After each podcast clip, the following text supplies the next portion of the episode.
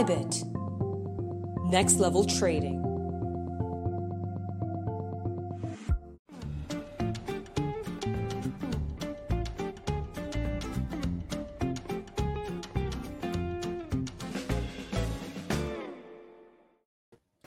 É isso aí, galera. Mais uma vez, boa noite. Bem-vindos aqui ao canal Bitcoin Block, a sua central de notícias blockchain.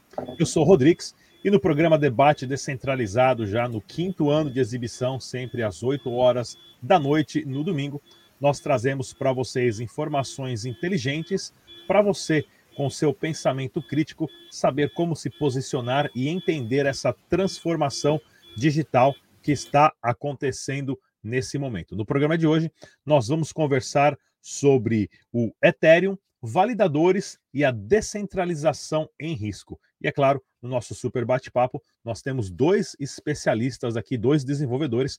Nós temos o Iago Alvarez, do canal no YouTube Plan E, ele que é desenvolvedor uh, e também focado em DAO e contratos inteligentes. E temos a Super Solange Gueiros, ela que é Developer Advocate da Chainlink Labs e co-founder da Ethereum Brasil e uma das maiores campeões de Uh, contratos inteligentes, competições de contratos inteligentes de Ethereum no mundo, né?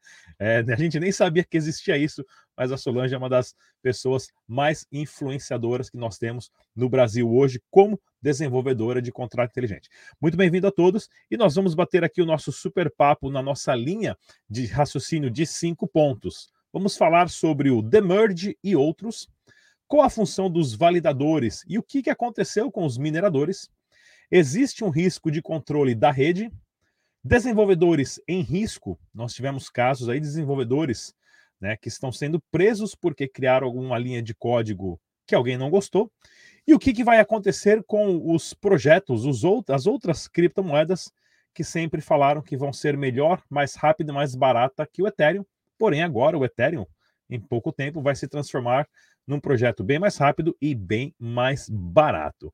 Então vamos começar batendo nosso papo aqui, uh, primeiramente com uh, para falar sobre o The Merge, né?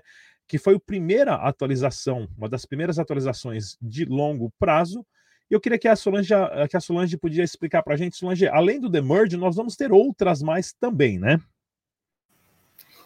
Isso, Rodrigo. Acho que talvez realmente, né? Assim, é, uh, o Ethereum ele é um, um protocolo em, em, constante evolução. Então, uh, e os nomes, inclusive, vão mudando, né? Eu me lembro de estar falando sobre o que era o Ethereum 2.0 que é o início desse processo todo, em 2019 eu estava na LabitConf no Uruguai falando disso, sempre Ethereum 2.0 e o Roadmap tinham outros nomes.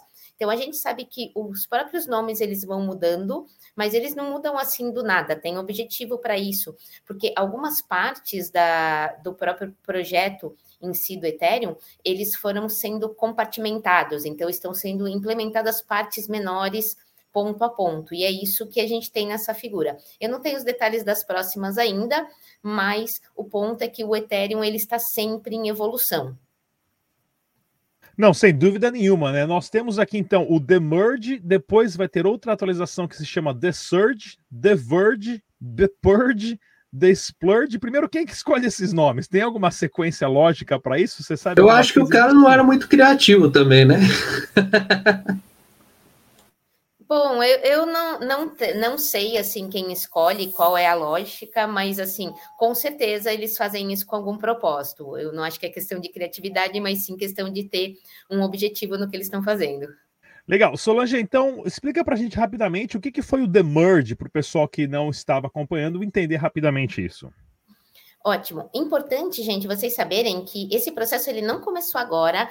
Então, em 1 de dezembro de 2020 foi criada uma outra rede Proof of Stake, né? Que então as validações são feitas por prova de participação, que é você ter os ETHs depositados ao invés de ser a prova de trabalho, que você tem o trabalho computacional.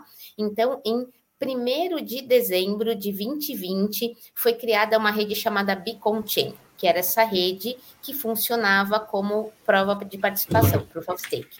Essa rede ela estava funcionando então em paralelo com a rede do Ethereum que a gente usava até hoje, só que simplesmente fazendo todos os testes e validações através do consenso Proof of Stake. O que aconteceu agora, que foi assim um marco histórico aí dentro do, de blockchain, é que uma rede de blockchain que já existia funcionando com um tipo de consenso, que é o Ethereum com Proof of Work, ele foi migrado para o Proof of Stake. Na verdade, o, todo o histórico de transações, de contas, de tudo que já tinha na rede Ethereum, já existia. Isso até ela está sendo compartilhada, viu, Rô? Isso, aí ela voltou.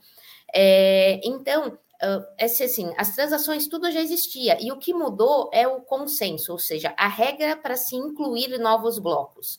Então, a regra antes era, você tinha que Uh, como eu falei antes, usar os computadores ou ter como se fosse aí uma, uma competição entre os computadores para ver quem tinha o direito de colocar o próximo bloco dentro da cadeia de blocos.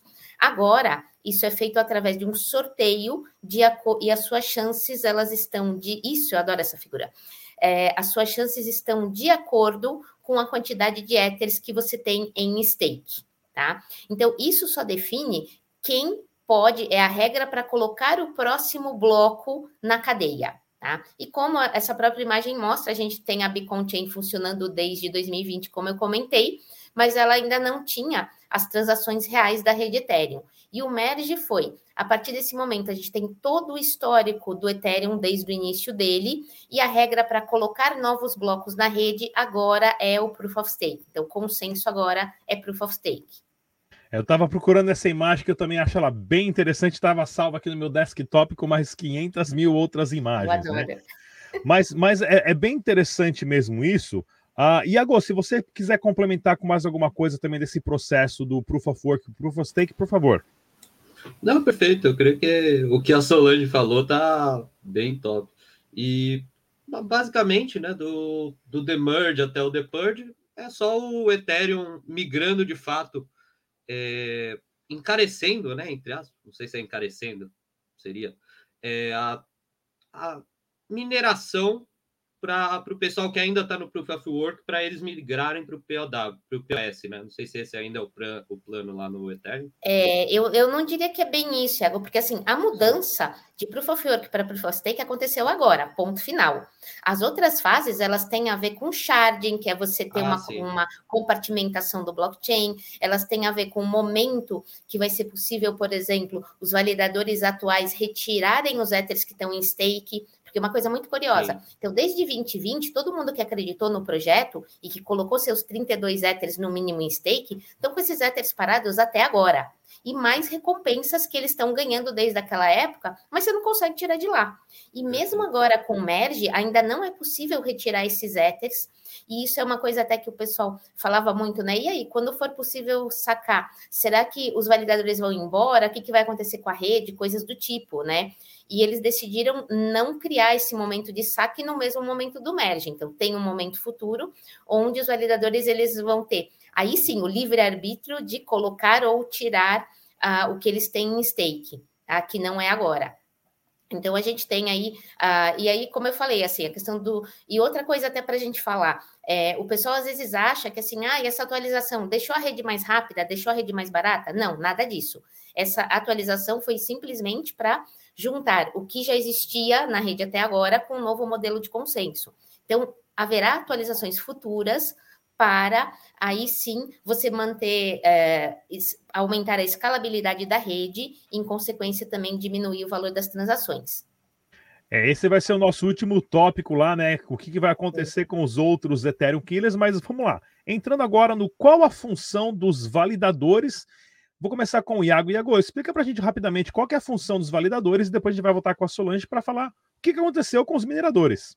Diga Bom, lá, Iago. Bem, bem em resumo, para alguém que seja mais leigo, etc.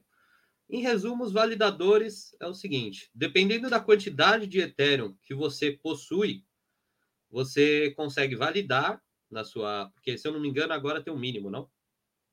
Salvo engano. Sim, eu falei dos 32 Ethers. Sim, sim. então.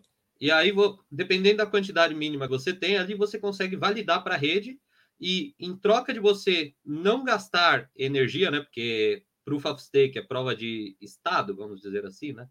Você ter éteres em travados lá para esses Ethers é, provarem que você está validando a rede corretamente, vamos dizer assim.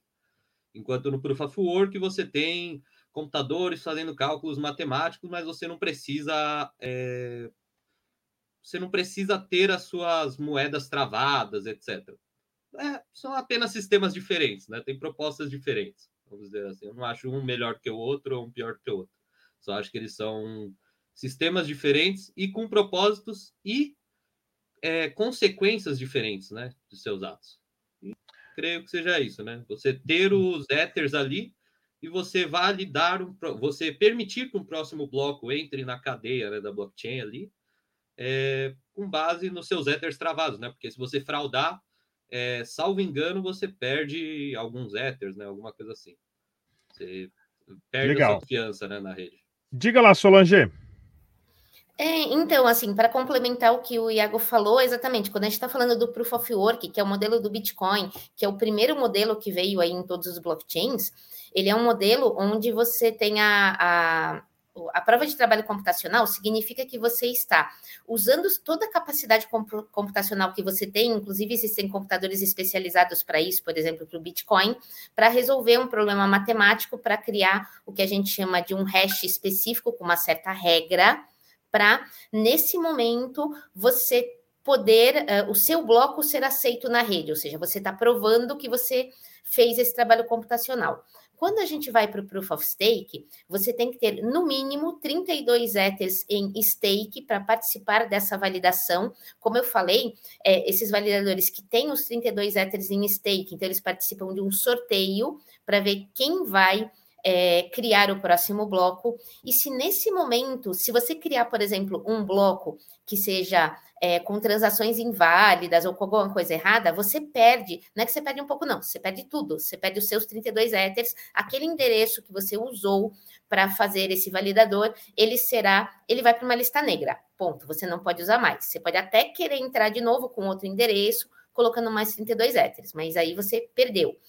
Uh, você pode, a questão de você perder só um pouquinho, ela acontece se em algum momento o seu validador ele é verificado, checado e você não está no ar. Por exemplo, seu computador desligou, você não tem no break, deu problema na internet, alguma coisa assim. Aí você tem uma pequena penalização. Mas a penalização, se você fizer um bloco errado com transações inválidas, é perder tudo mesmo, tá? Isso tem que ficar muito claro aí é, relacionado a isso. Acho que tinha mais. Não, não sei. Qual era a outra coisa, Ru? Ah, o que, que, vai acontecer com os mineradores? Que agora Boa. nós tínhamos aí o, o, Chandler Gu, que já fez o primeiro fork do Ethereum Classic para o Ethereum. E agora ele falou: já forquei o Ethereum uma vez, vou forcar o Ethereum de novo. E ele, que é um grande investidor, dono de várias fazendas de mineração, não queria ser cortado da equação do Ethereum de repentemente e acabou criando aí o terceiro Ethereum. É, a gente tem, na realidade, eu não lembro os nomes, mas a gente teve dois forks agora no momento, né? E até um tempo atrás eu mesma brinquei e falei, ah, não vai ter fork. A questão de. Porque assim, ter... o que é ter fork na rede? Toda vez que esses nós que a gente está falando, esses validadores, eles têm que executar um software no seu computador. Se você não atualiza o seu software, você começa a gerar blocos que eles não estão válidos na cadeia principal. Então, isso é um fork. Você gera blocos que são diferentes.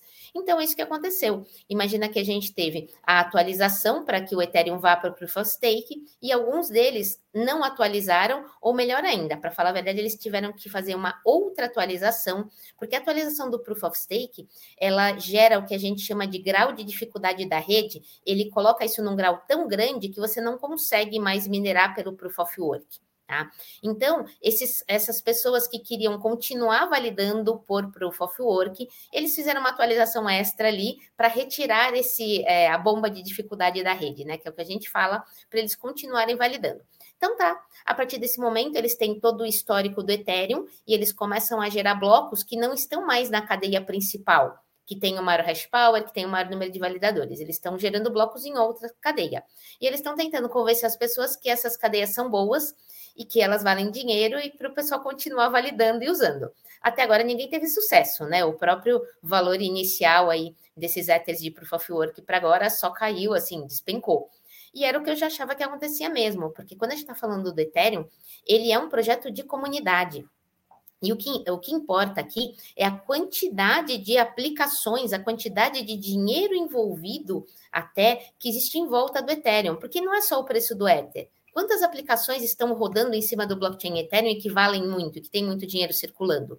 E, basicamente, a gente pode falar que todas essas aplicações, todos os protocolos, todos estão suportando o Ethereum novo, que é o Proof of Stake que é o que está acontecendo agora. Então, não faz muito sentido, essas aplicações não vão é, continuar é, acontecendo, por mais que elas aconteçam, elas não vão ter sentido nesses, uh, nessas outras cadeias de fork que são proof of uh, work. E é basicamente isso que aconteceu. Uma coisa, quando a gente está falando de energia, até para deixar os números bem claros, tá? A ideia é, e a previsão, parece que foi até um pouquinho mais, mas o Ethereum sendo validado por Proof of Stake, ele está fazendo uma economia de 99,95% de energia. Quer dizer, agora o Ethereum só gasta 0,05% de energia do que ele gastava antes. É, não, e sem contar também que a indústria de games, a indústria de placas de vídeo, né, teve que se reinventar recentemente, porque primeiro que os gamers começaram a odiar criptomoedas quando o preço das placas de videogame deles ficaram muito mais caros, isso há quatro, cinco anos atrás, quando começou esse boom das grandes fazendas de mineração.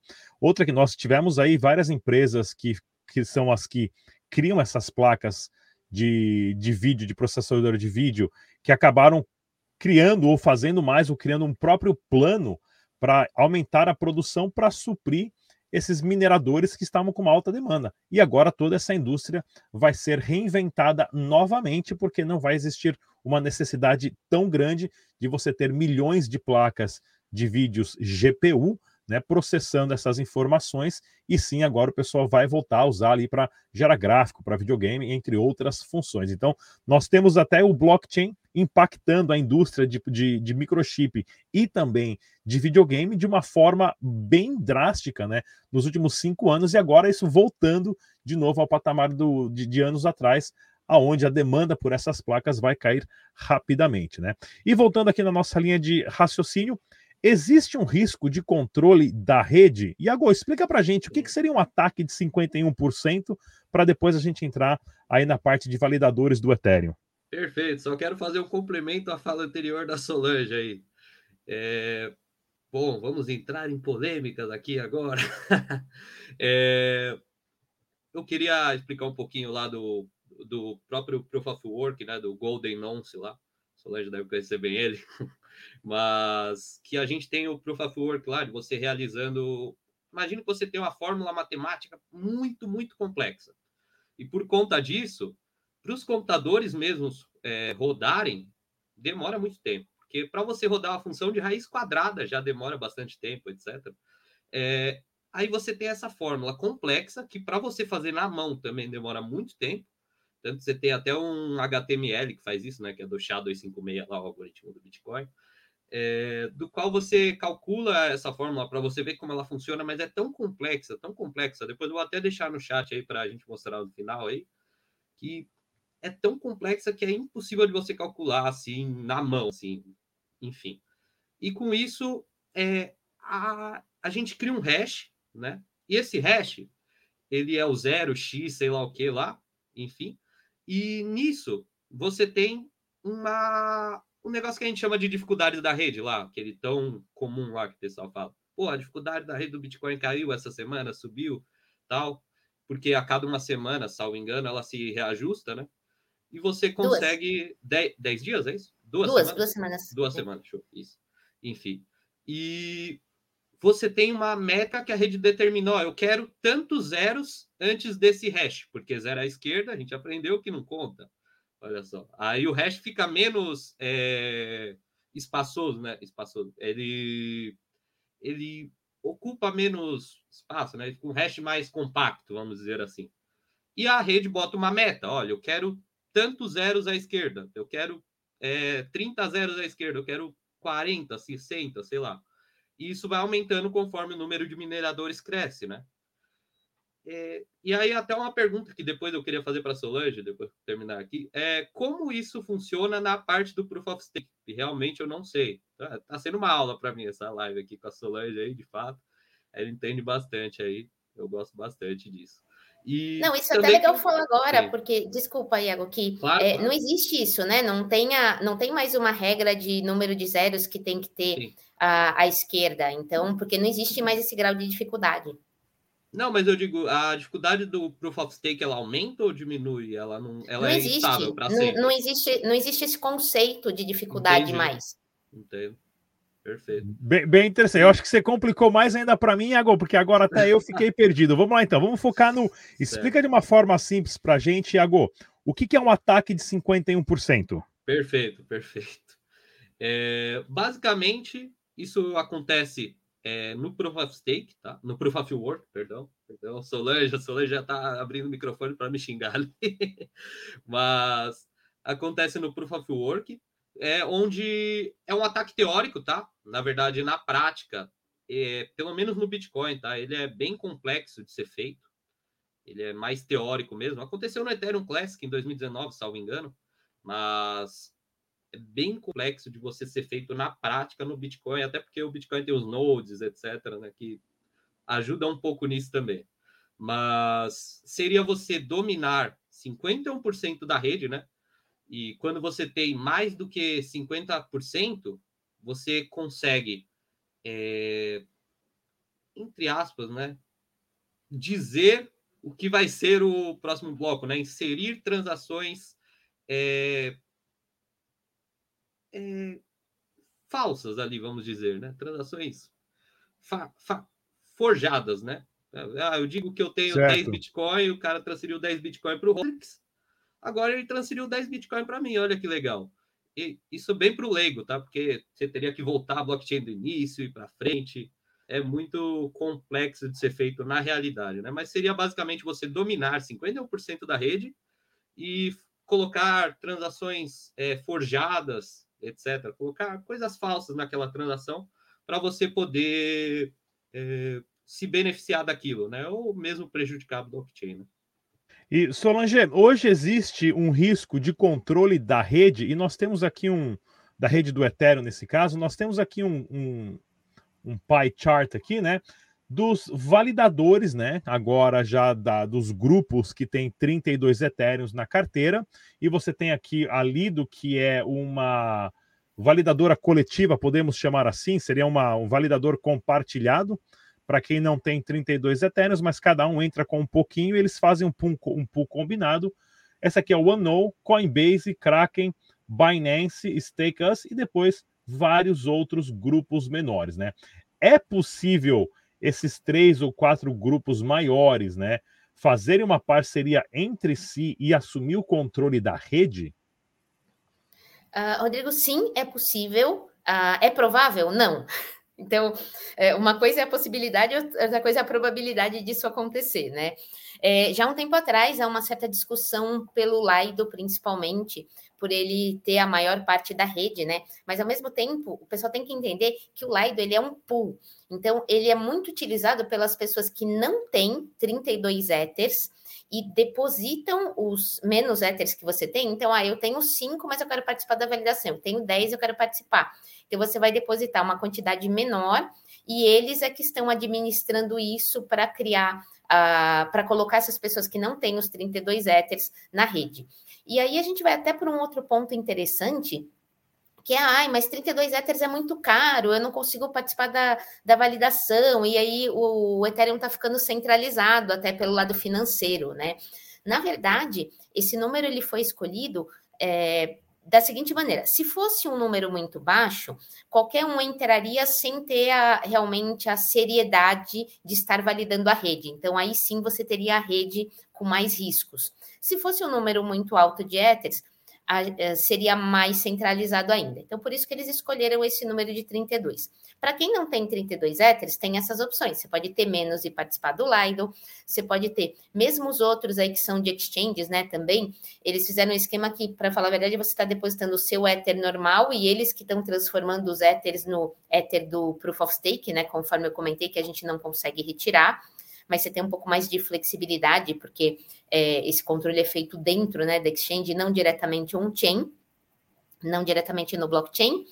E uma outra coisa que você pode ver também é, daí é que existem alguns também provedores de nós que eles uh, têm um, um, esquema que a gente faz, que é um meio a meio, né? Então, ah, não tem 32, tem 16. Então, você põe 16, eles põem os outros 16 para você ter os 32 mínimos para você participar da validação.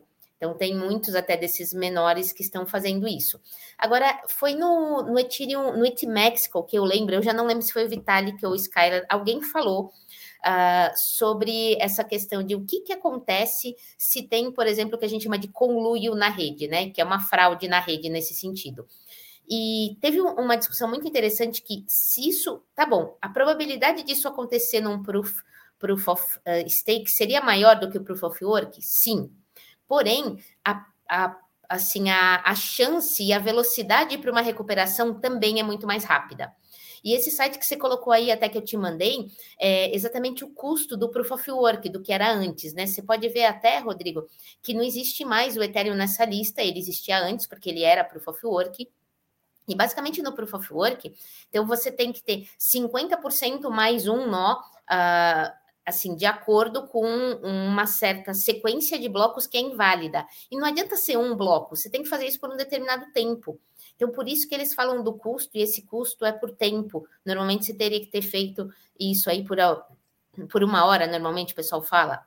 E, e, é uma coisa muito interessante até do próprio Bitcoin ou do próprio conceito de Proof of Work, porque é, ser correto é mais barato. Esse é o ponto. Você vai ganhar mais sendo correto do que tentando fazer algo errado na rede. E é isso que basicamente esse gráfico mostra.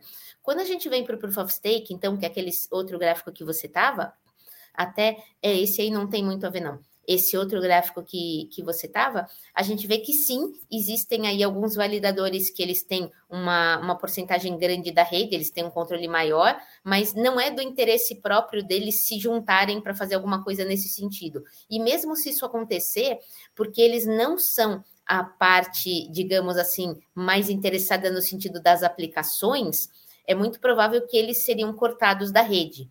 E isso é uma outra coisa muito legal de falar, porque não sei se você lembra, em algum momento, entre o ano passado e esse ano, os mineradores começaram a ganhar menos taxas na rede. Então, teve uma atualização no Ethereum, onde parte das taxas não, não ia mais para os mineradores, essas taxas agora são queimadas, e os mineradores começaram a ganhar menos.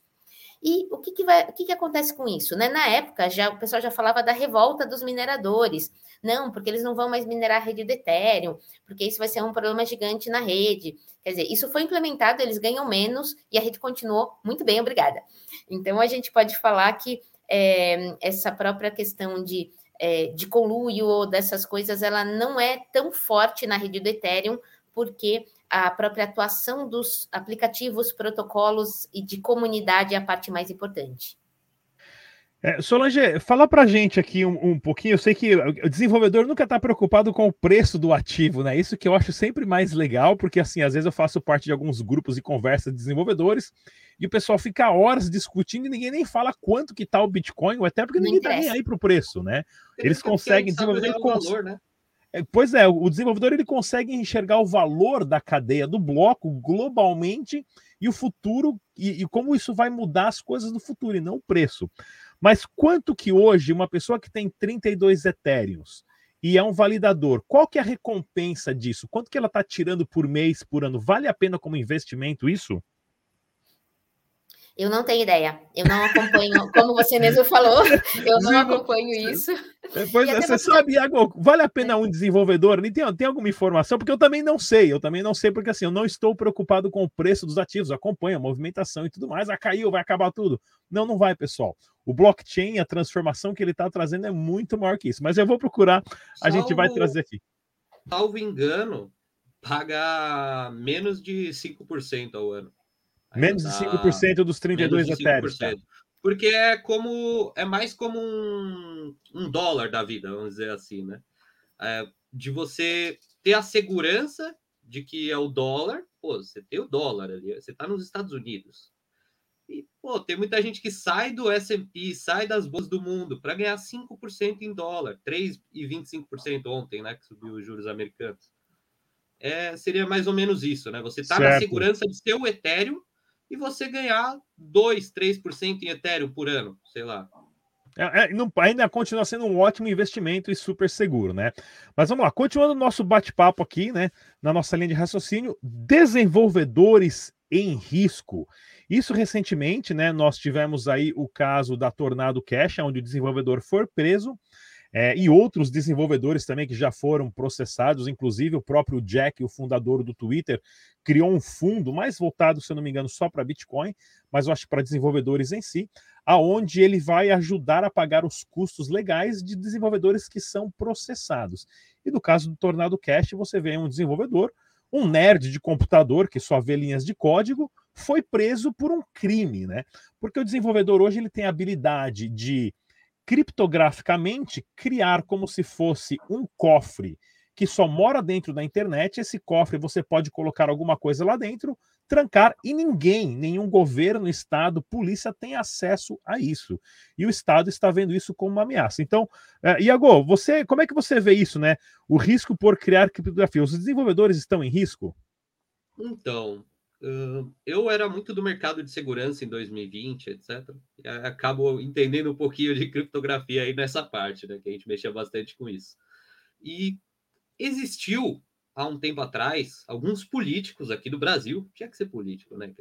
Que foi, foi não conseguiram prender ele por falta de prova, pelo simples fato dele estar tá usando aquele é, da Microsoft, é, Bits, agora eu me esqueci o nome, mas você criptografa o HD, é nativo da Microsoft, e você, Lockbit, alguma coisa assim, e você simplesmente é impossível do cara conseguir, da polícia, pegar ali e conseguir quebrar aquela criptografia, saber o que tem por trás do HD da pessoa, e simplesmente a Polícia Federal não conseguiu quebrar essa criptografia, né? Apesar de ter algumas teorias, né, como próprio a própria falha do Anacry, aquele vírus monstruoso que teve aí uma época existir, né? De o Eternal Blue e ser o Pentágono que pediu para a Microsoft deixar ela de propósito, né? Pentágono, a NSA, enfim. E com isso, né, a gente pode teorizar né, que talvez a, os Estados Unidos aí tenham alguma coisa que permita utilizar dessa falha. Mas creio eu que desenvolvedor, por a gente ser peixe pequeno, se a gente desenvolve algo é, que governos ou corporações ali não estejam esperando nesse sentido, talvez de fato é, azedou o pé do frango, como o pessoal fala para gente. Diga lá, Solange, desenvolvedores estão em risco, que são uma galera nerd de computador que entende em criptografia, que normalmente é um pessoal que trabalha de casa, do próprio quarto, e agora estão sendo né, procurados pela justiça, estão sendo processados por meios legais. Isso tudo tem um custo muito grande. É, eu estou vendo uma certa, um certo movimento de alguns desenvolvedores que eu conheço para tentar ir para anonimidade, tá? Para evitar esse tipo de coisa. E até para o pessoal entender melhor o que está acontecendo, a gente está falando assim, ó, alguém criou uma faca para o churrasco, tá? Para cortar carne. Usaram a faca para matar alguém. Aí o cara que criou a faca foi preso. É disso que a gente está falando tá? Bem nesse sentido. Não, excelente exemplo. É, e, e, eu acho assim, isso realmente eu tô vendo muita gente preocupada com isso. Não vou dizer que é um risco, mas eu tô vendo as pessoas um pouco mais preocupadas com a anonimidade agora. E uma coisa muito interessante, quando a gente fala em governo, é que é, smart contract não dá para parar, gente. Blockchain, o que está no blockchain não vai ser alterado. E a gente já tem outras movimentações aí passadas. Eu lembro muito bem, em julho do ano passado, eu estava até no Hackathon de Paris, no Ethereum Paris, e a gente estava quase fazendo uma segunda interface para o Uniswap, porque o Uniswap tinha acabado de tirar da interface principal alguns tokens, porque foi pedido pelo governo para fazer isso, governo americano, se eu não me engano, né? Só que uh, os, esses pares de negociação, eles continuam lá, continuam no smart contract. Então, é só você saber usar, você ter uma auto-interface para usar, que você usa do mesmo jeito. Então, a gente está falando muito disso. E até para o pessoal entender um pouco o Tornado Cash, e qual a importância do Tornado Cash na rede Ethereum? É que no Ethereum, é, diferente do, do Bitcoin, até que você. Uh, o Bitcoin é muito mais comum o pessoal usar uma transa, um endereço por, por cada transação. No Ethereum, não. É, o mais comum é você ter um endereço único seu, que você vai enviar e receber é, Ethers e outros tokens por esse endereço.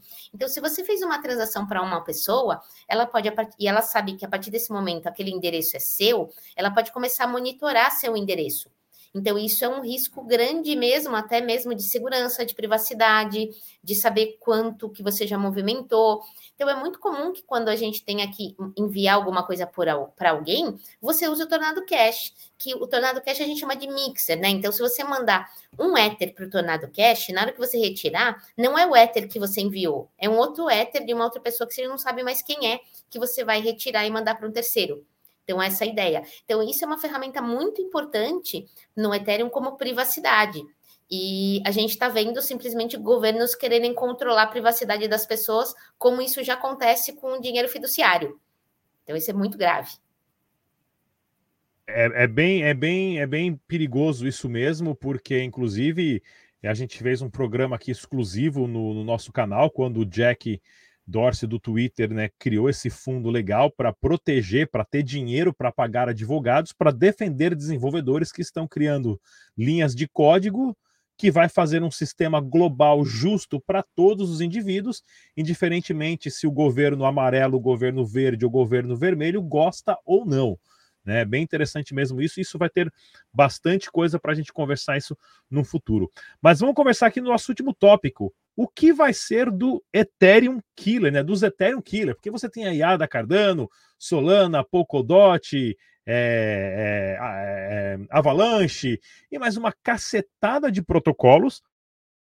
É, mais uma cacetada de protocolos que falaram o que vai ser do Ethereum Killer, porque o slogan desses protocolos sempre foi nós vamos matar o Ethereum porque nós vamos ser mais rápidos e mais baratos.